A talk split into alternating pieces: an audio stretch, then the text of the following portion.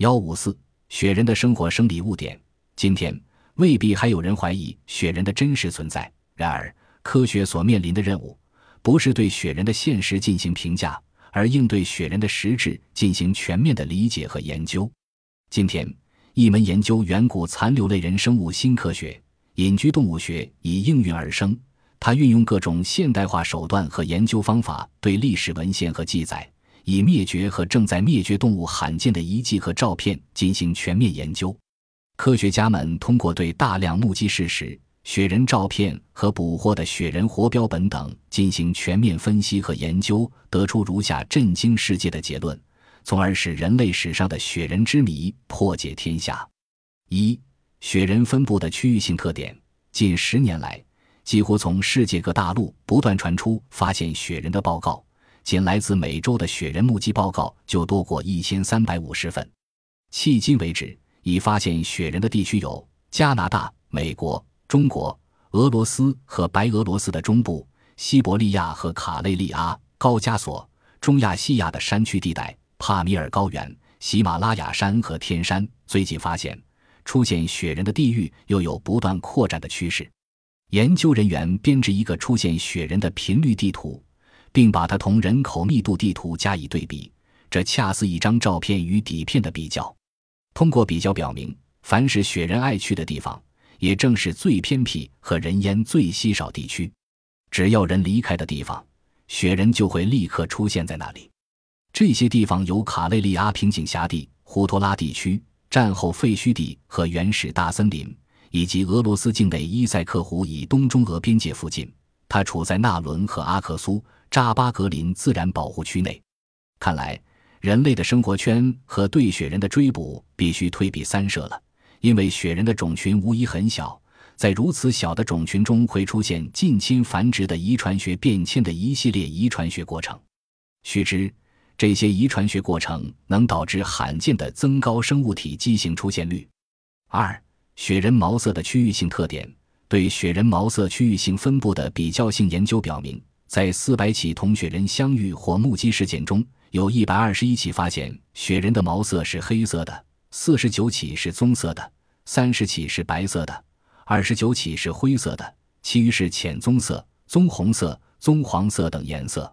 在欧亚大陆发现的雪人及其毛色和所占比例是：棕色的占百分之六十二，从白色到灰色的占百分之二十四，黄色的占百分之九，黑色的占百分之五。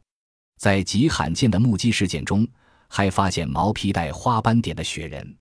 研究人员把卡累利阿雪人同天山雪人两个种群加以比较后发现，如果南方雪人的毛色是棕色和黄色的，那么北方雪人的毛色就是白色的。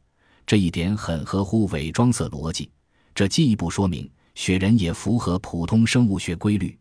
此外，北方雪人的形体上大于南方雪人。这也符合生物学规律。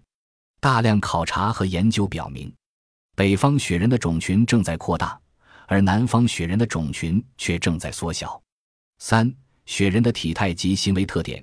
研究人员把这些同雪人的目击事件加以对比后，得出一个结论：迄今为止已发现所有雪人，就其身高而言，可分为两大类：一类是身高一百五十至一百六十厘米的雪人。另一类是身高二百三十至二百五十厘米的雪人，看来雪人可分为矮个和高个两个分支。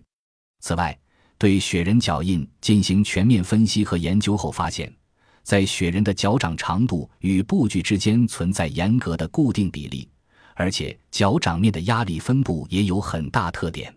但最重要的是，雪人行走时的迈步方式十分独特。他以这种方式走的速度为十公里小时。大家知道，我们人走路时，身体重心是沿正弦曲线前移的，因为人脚步的运动路线是方向各异的。而动力学上最佳的运动方式是直线运动。雪人行走时就能保持这种直线运动，可以说这也是生物学演化的一个顶峰。此外，雪人脚掌还有一个十分奇异的特点：双扁平足。这并非没有缘故。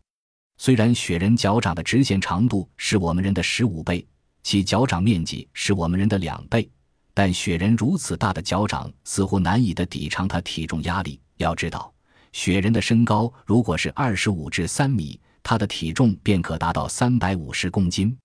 所以，他在用五角星的扁平足走路时，才能抵偿过大的体重压力。仅这一点还不足抵偿其体重在脚掌上的压力。雪人走路时的另一个特点是，身体总是前倾，拱着肩。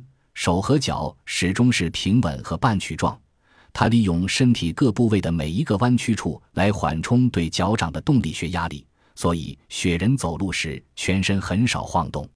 不过，他的手要比我们人手简单而原始得多，但我们在超敏感性方面远远比不上雪人。超敏感知觉是雪人的一大生物学进步。我们人具有通过普通感官接收信息的能力。多半接收其他生物大脑皮层产生的电磁辐射，每一物种都程度不同的具有这种能力，而雪人在这一方面特别发达。雪人对我们的了解程度远远早于我们对这一问题的想象。代界的雪人，雪人已引起全世界的关注，有关其谱蝶也是逐步汗牛充栋。赖于科学家的进取，相信其谜一定会大白于天下。苏联学者鲍尔什涅夫对今后研究雪人问题提出自己的设想。他说：“雪人问题不是一个简单的问题，因为这是科学研究而不是猎奇。这就要求首先充分收集有关雪人的材料进行研究、分析、假设。第二步才是根据可靠线索和雪人的习性去寻找雪人。不知道雪人的习性，就很难捕获它，因为它很胆小。”并且十分善于在陡峭的山崖上奔跑。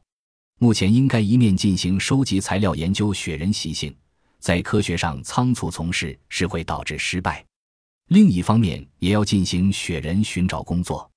苏联将进一步收集材料进行研究，同时也将派少数专家随同其他专业的考察队去进行考察工作。到适当时候，可能提出派遣专门雪人考察队问题。为了更顺利地在最短期间揭开雪人之谜，各国学者，特别是苏、中、蒙三国专家取得了紧密的合作。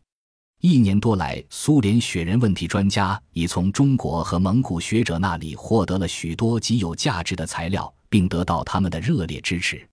鲍尔什涅夫教授说：“无论如何，我们一定要解开这个长久以来使人感兴趣和具有科学意义的雪人之谜。”